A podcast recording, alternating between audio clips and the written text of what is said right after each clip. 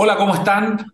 Es miércoles 18 de octubre de 2023 y con gran alegría estamos iniciando una nueva temporada de nuestro podcast electoral junto a Max Colodro y Darío Paya. Muchas gracias, Max. Muchas gracias, Darío, por acompañarnos de nuevo aquí en el Libero. Todo esto es posible gracias, por supuesto, a la Red Libero. Este, esta nueva temporada va a tener una característica eh, un poco especial y, consiste en que cada uno de nuestros panelistas, en eh, cada uno de nuestros capítulos semanales, eh, va a traer lo que hemos denominado una ofrenda, va a traer una, un tema a discutir. Entonces yo voy a proponer algunos temas y después cada uno de ellos también va a proponer algún tema para animar esta conversación. Bueno, eh, el debut de este programa eh, justamente nos eh, encuentra en el cuarto aniversario del 18 de octubre, del llamado estallido, que hay que ponerlo entre comillas, sobre todo después de haber escuchado una entrevista de esta mañana del rector Carlos Peña, que él decía que estaba mal puesto el nombre, que esto no fue un estallido, porque un estallido es como, como un globo que se hubiese inflado y que luego explota porque ya no aguantó más y, ya no aguantaba más, digamos, y él eso lo refuta. Eh, Darío Paya, Max Colodro, partamos Darío eh, por ti, además Darío está fuera de Chile, eh, en esta ocasión no está viviendo junto con nosotros acá esta efeméride, de nuevo entre comillas, pero, bueno, ¿qué, ¿qué, te pasa con este debut en un 18 de octubre? qué, qué, qué, es lo que te gustaría comentar sobre esta efeméride? No, supongo que funciona más de lo, de lo que nos convoca y lo que viene. Eh, tomar nota de algo que es súper obvio y súper grueso eh, y que de alguna manera representa ciertos, ciertos pisos eh, en, el tema del plebiscito. Y es que el octubrismo tuvo su expresión en el, plebiscito del año pasado, en el intento por aprobar el texto del año pasado, mamarracho, no sé, tenemos que encontrar una manera de, de, distinguirlo del texto actual, digamos, pero ese texto, eh, aprobándolo, no me, no me llama la atención que eh, un 60% hoy día aproximadamente manifieste abiertamente que haya sido, que, que, que, que, consideran que fue un error, una inutilidad, y en fin, y que miran negativamente lo que fue todo ese proceso. Un número muy parecido al que votó rechazo el año pasado. Eh, y el octubrismo tiene una expresión hoy día.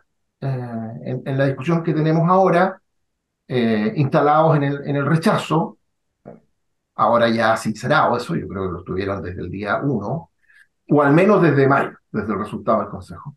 Y, y es inevitable hacer, o sea, de nuevo, es, una novedad.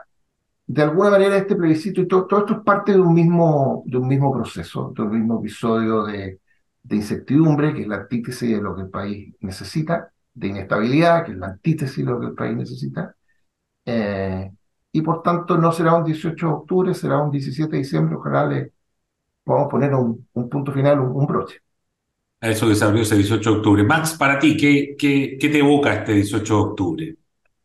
Yo tengo, Eduardo y, y Darío, muy buenas tardes, una convicción de que lo que hemos vivido en estos cuatro años es eh, el clímax, a partir sobre todo del, momento del 18 de octubre, de una crisis y de un proceso, de un largo proceso de deterioro que ha estado viviendo la sociedad chilena, deterioro institucional, deterioro de su convivencia, eh, un proceso de polarización política muy intenso, que son fenómenos que se inician antes, en mi opinión, del estallido social, antes del 18 de octubre, tienen una historia más larga y yo nunca he dejado de insistir y he sido majadero en esto, de que uno de los factores, a mi juicio, principales de este proceso de deterioro tiene que ver con la dificultad política, social, cultural que tiene un sector de la sociedad chilena para asumir eh, la legitimidad de la alternancia en el poder, que es un fenómeno que se empieza a instalar en Chile a partir del año 2010 y que por lo tanto a partir de ese fenómeno de la alternancia en el poder, eh, se inicia un deterioro de los pactos de la transición, de los acuerdos que la sociedad chilena logró construir y que le dieron viabilidad y mucho éxito a la transición chilena. Bueno, muy interesante. Em, gracias por esta, esta primera introducción en este 18 de octubre, pero como este es un podcast electoral, eh, tenemos que hablar de elecciones. Por supuesto que eh, la gran elección que siempre vamos a tener a la vista es la del 17 de diciembre, precisamente como decía Darío, pero entre medio eh, pasan muchas cosas que probablemente puedan estar o no conectadas con ese, ese faro que es el que nos guía, que es el 17 de diciembre y me refiero a la elección de este fin de semana en Argentina. De hecho, ahora podemos ver en pantalla imágenes, digamos, de, lo que están diciendo la encuesta en este día miércoles. La elección en Argentina es el día domingo. y lo que muestran las encuestas es que hay un favorito, ¿no? que es el candidato Milei, que es un candidato bastante atípico, Em, y que irrumpe en esta elección y que genera todo tipo de, de, comentarios. Eh, Max Colodro, sobre la elección en, eh, en Argentina de este domingo, eh, ¿cuál es la mirada que tienes tú a pocos días de que ocurra? Yo hago una conexión, Eduardo, precisamente con lo que estábamos comentando, es decir, con lo que se ha vivido en Chile en estos últimos cuatro años. Yo creo que Argentina está muy cerca, eventualmente a puertas, de un estallido político eh, creo que ese estallido político ya se está produciendo de alguna manera en Argentina y es el resultado de un país que lleva no cuatro años como nosotros, sino que 70 años de un proceso de deterioro, de captura del Estado por parte del justicialismo, de una crisis económica de la cual Argentina cíclicamente no logra salir finalmente, eh, que está cada vez peor, con niveles de, pobreza, de miseria inéditos para un país de la riqueza de los, de los, recursos naturales y del capital humano que tiene Argentina. Entonces yo creo que la, desesperación producto de este largo ciclo de deterioro y de, sobre todo el momento que se está viviendo hoy día en Argentina, hace que estemos a puertas de una respuesta o eventualmente una reacción muy radical de parte de un sector de la población que puede llevar a que un candidato tan disruptivo, tan eh, sui generis, por decirlo en todo sentido, como Milei pueda eventualmente convertirse en presidente el próximo domingo. Darío Paya, ¿cuál es tu mirada a pocos días de la elección en Argentina? Sí, tú, bueno, veíamos una encuesta, eh, a mí me pasa que hay hartas encuestas y, me da temor, encuestas que uno no conoce muy bien cómo se hacen en Argentina y uno se las tome muy en serio como el peso argentino, hay que tomárselo como el peso argentino, ¿ah? no, no, no sabemos exactamente cuánto, cuánto vale. Eh, aparentemente, o sea, hay una clara ventaja de mi ley, aparentemente no va a ganar en primera vuelta, no va a sacar 45, no le va a sacar 10% de ventaja a los otros, va a haber una segunda vuelta y, la cosa parece bien aspectada para él. Yo lo que ando buscando en la encuesta argentina es, argentina es algo que lamentablemente no sondean, porque como tienen votos obligatorios, no, no están preocupados de, tratar de adivinar cuánta gente va a manifestar una opinión. Y yo creo que eso es clave para Milei y yo creo que eso se vincula 100% directamente con lo que está pasando en Chile. Yo creo que si él gana, en definitiva, es porque hay un montón de gente que ha dejado de ir a votar, o que si va a votar blanco nulo, que se va a reenganchar, se va a entusiasmar, va a ver en esto una oportunidad de, no te digo de redimir, pero de, darle un golpe de timón a, este proceso de deterioro de la política argentina y, y, de reengancharse. ¿ah? La realidad es que entre los que no van a votar y, los que anulan y, o votan en blanco, están votando como tres, cuartas partes de los argentinos. ¿ah? Y eso yo veo que tiene una ligación completa con lo que nos pasa a nosotros. Fíjate que hay gente que ha hecho estos números con, con, con, con cuidado y llega a la conclusión que si el año pasado hubiesen votado en el plebiscito solo los que venían votando desde antes, y no los que votaron de nuevo por primera vez porque el voto obligatorio, el rechazo habría ganado súper apenas, 58, 52, 48. lo que implica que entre los que votaron por primera vez, o que volvieron a votar, pero habían dejado de hacerlo, el rechazo el año pasado ganó 75-25. fue, fue masacre. Y, y, eso es muy potente de cara a lo que se nos viene a nosotros ahora. Esa gente, eh, en general, socioeconómicamente, desde luego no son los ricos, ni, ni, ni, la clase media más acomodada, eh, es gente que desconfía mucho de la izquierda, es gente que desconfía de la política, y, lo que yo creo que importa mucho para ver lo que va a pasar las próximas semanas, es gente que se engancha tarde con los procesos electorales, se informa al final, probablemente este podcast lo engancha a todos, eh, y, y, se van a empezar a sumar. Yo creo que hay gente que se va a empezar a sumar a la opción apruebo, eso va a generar un movimiento, va a generar un ambiente político nuevo y una, una, su, su, su propia dinámica. Porque además hay gente que es reacia a contestar encuestas también, no, no, mm. tienden a no aparecer ahí. Así que yo creo que ese votante, el votante reenganchado, así como fue clave el año pasado en Chile, creo que es clave el domingo en Argentina y va a ser clave en diciembre acá. Bueno, muy interesante. Eh, le propongo que pasemos a la ofrenda eh, del día. Eh, Max, ¿qué, no, ¿qué, nos tienes preparado, qué nos quieres proponer para, para la discusión en el programa de hoy? Yo les quiero proponer eh, dos claves de, análisis respecto de lo que está ocurriendo hoy día en materia del proceso político y a puertas del inicio del ciclo electoral, es decir, de la campaña. Queda, quedan ya pocos días, el 7 de noviembre se entrega finalmente el texto, la propuesta constitucional y vamos a tener poquito más de un mes para discutirla y para eh, plantear eh, nuestras posiciones al respecto. A mí hay dos cosas que me parecen muy interesantes de lo que estamos viviendo hoy día, al margen de la discusión que se está dando todavía en el Consejo. Vienen ahora las comisiones mixtas con, con los expertos, se van a intentar resolver todavía algunos nudos y algunas diferencias de opinión.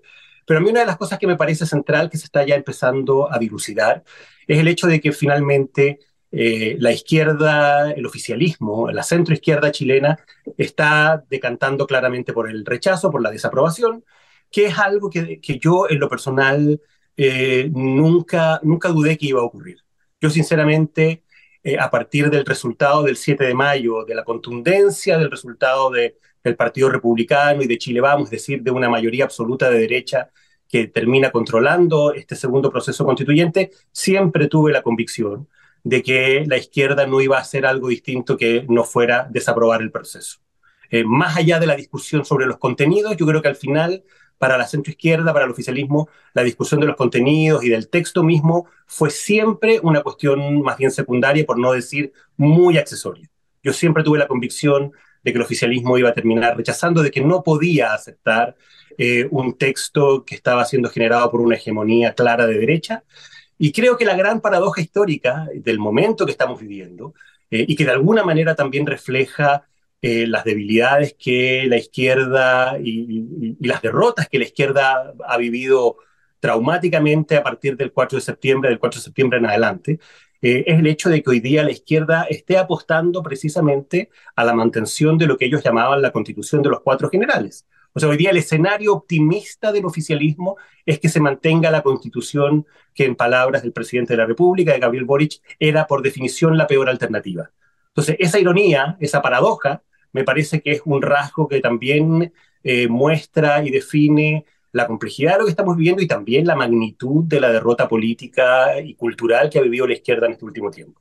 Y en segundo lugar, la segunda, la segunda clave que me parece interesante es esta convicción eh, que tiene José Antonio Caz, que ya la ha empezado a transmitir eh, públicamente, de que a pesar de los resultados que se están mostrando en todas las encuestas, salvo pequeñísimas excepciones, pero en general los resultados tienden a coincidir en que hay una diferencia muy grande a favor de la desaprobación, en desmedro de la aprobación, que José Antonio Caz y el Partido Republicano siguen manteniendo una convicción de que en 60 días, estamos ya a 60 días, a menos de 60 días, eh, va a poder dar vuelta este resultado. al estilo de la U de San Paoli, eh, José Antonio Caz cree que lo puede dar vuelta, que puede dar vuelta este partido, y creo que lo que demuestra eso, lo que confirma eso es que aquí hay una apuesta por el todo nada. O sea, José Antonio Caz y el Partido Republicano en esta apuesta por dar vuelta a este resultado están eh, jugándose buena parte del capital político que generaron a partir del resultado extraordinario que lograron el 7 de mayo en la elección pasada. Darío Vaya, comentarios sobre las ofrendas de, de Max Colodro. Eh, eh, mira, de, de frentón eh, haría mi ofrenda. Estamos como Fito Páez, si yo vengo a ofrecer mi corazón acá. Ah. porque, porque yo quería hablar de, de, un, un, aspecto que se cruza directamente con lo primero que comentó Max. Eh, eh, en la política chilena hay ciertas constantes. El PC siempre sabe a dónde va. ¿ah? El Partido Comunista. sin hilo. El Partido Comunista, efectivamente. Y, y lamentablemente me, me, corresponde decir también que otra constante es que siempre hay algún sector de la derecha que se les se salta algunos pequeños gigantes detalles. ¿eh? Entonces, esto, esta ironía de la que habla Max, uno le escucha a mucha gente eh, de derechas que dice, no, yo prefiero la actual. Eh, la del 80, la del Lago, la de Pinochet, la de Guzmán, pónganle el apellido que quieran, pero no yo votar rechazo. Es gente que, que no quería este proceso, que no le gustaba, y que, claro, nadie esperó el resultado mayo, que, que la convención terminara con una mayoría de, de derechas, eh, y, y, como que se quedaron pegados ahí eh, y, y, con este deseo que se mantenga la, la que hay. Pero eh, el expresidente del Partido Comunista, ya fallecido, Guillermo Teller, dijo en abril, creo que fue una de sus últimas intervenciones ante militantes de su partido, dijo, bueno, pero aquí lo que puede salir es una constitución habilitante que nos permita en el futuro aprobar las leyes que queremos. Y eso es exactamente lo que hoy día representa para el PC y para la izquierda más radical el rechazo. La, la, que alguien puede todavía querer llamar la constitución de Pinochet se transformó en la madre de todas las constituciones habilitantes para lo que la izquierda quiere y ha tratado de hacer en Latinoamérica, desde el ejemplo de Chávez para acá, cada vez que puede. Porque el, esto es lo que el, el pequeño gigante detalle que, que, la gente no registró. El año pasado, en las semanas posteriores al plebiscito, al rechazo, se aprobó una reforma constitucional que bajó a cuatro séptimos el quórum para modificar la actual constitución. Eso la transforma en la constitución del planeta con los quórums más bajos para modificarla. La constitución más fácil de modificar del planeta. Por eso digo, la madre de las constituciones habilitantes. Exactamente la visión que expresó el señor Teller en abril y que desde entonces, y con cada vez más frecuencia, le escuchamos a todos los dirigentes del Partido Comunista.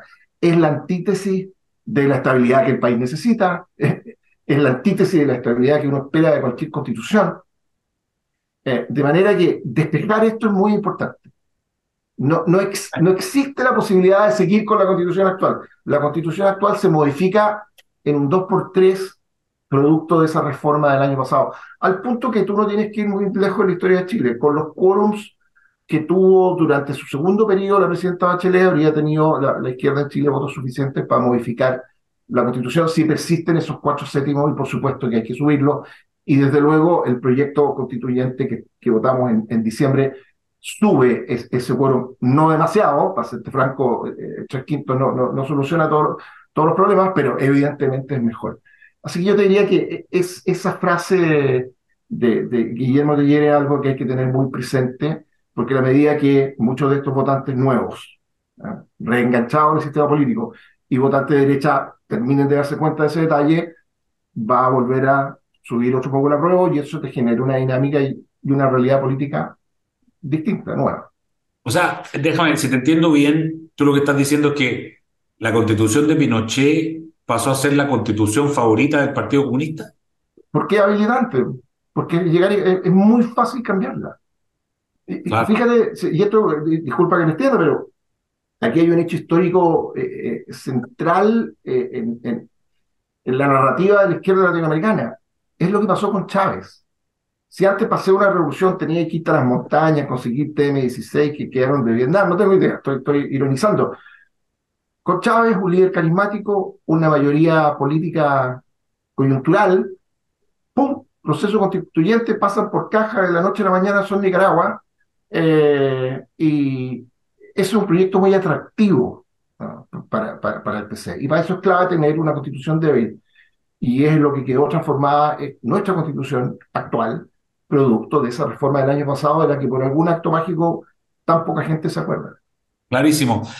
Le propongo lo siguiente, no, nos quedan un par de minutos más de programa eh, y a mí me gustaría que al cerrar cada programa cada semana tratáramos de ensayar un pronóstico porque vamos a ir de aquí al 17 de diciembre y probablemente estos primeros pronósticos eh, necesariamente van a tener que ser relativamente vagos, digamos, y después seguirán eh, perfeccionando con las semanas, pero Max Corodoro, si tuvieses que hacer un pronóstico de lo que crees que va a pasar el 17 de diciembre, hoy día, a 60 días exactos de la, de la elección, eh, eh, no, a, sí, a, 59 días, porque efectivamente estamos a 18 de octubre y la elección el 17 de diciembre.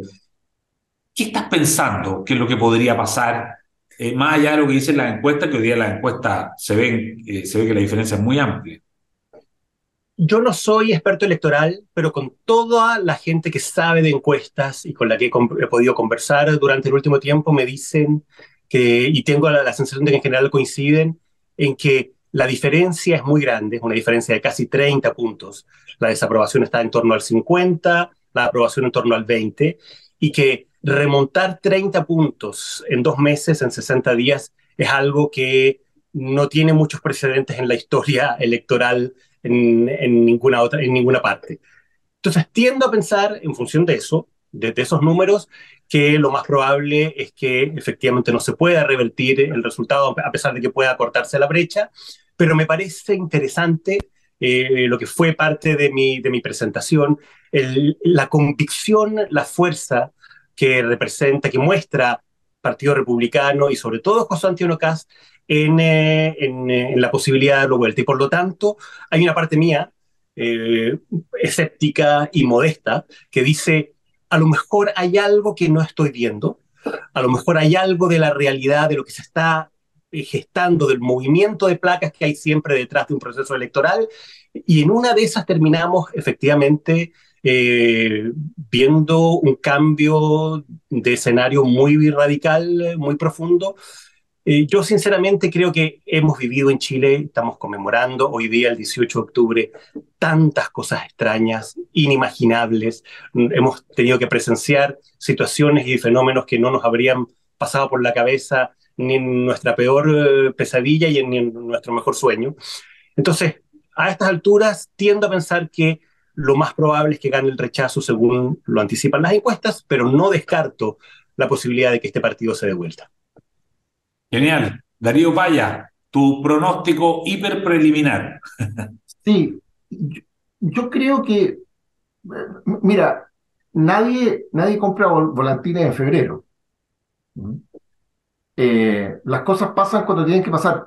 Piénsate una elección de diputados típica, en que un tercio, la mitad de la gente que termina siendo electa, dos meses antes no los conocía nadie y terminan sacando 30, 40% y transformándose en fenómenos políticos. Y es porque llega un minuto en que es temporada de conejos, como en el, en el conejo de la suerte, digamos, o temporada volantines, y la gente va, se enchufa, se informa y qué sé yo.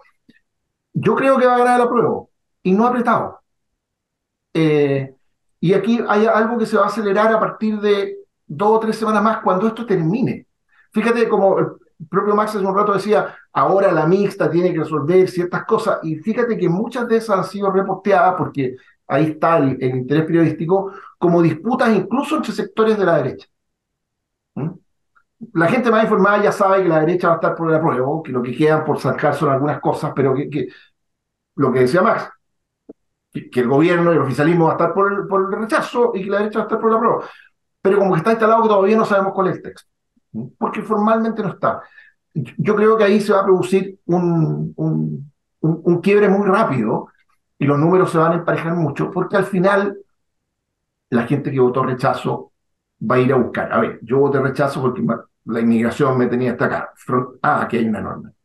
Yo voté rechazo porque no quería que le pegaran el manotazo a mis fondos de pensiones. Ah, garantizar propiedad, libertad de elección. Yo voté rechazo porque la libertad de, elegir el sistema de educación de mi... Ah, aquí está. Y, en salud y en materia de seguridad. La gente votó por razones y va a buscar la solución a sus razones y cuando la encuentre yo creo que va a producir un, cambio. Por eso creo que va a ganar la prueba y no por poco. Max Colodro, Darío Paya, con una enorme alegría damos comienzo a una nueva temporada del podcast eh, electoral. Hoy, en 18 de octubre, estaremos toda la semana eh, con ustedes aquí en nuestro canal de YouTube. Así es que muchísimas gracias y nos vemos la próxima semana. Chao, chao. Gracias a ti, Eduardo. Un abrazo, Darío. El libro, la realidad como no la habías visto. Haz que estos contenidos lleguen más lejos haciéndote miembro de la red Libero.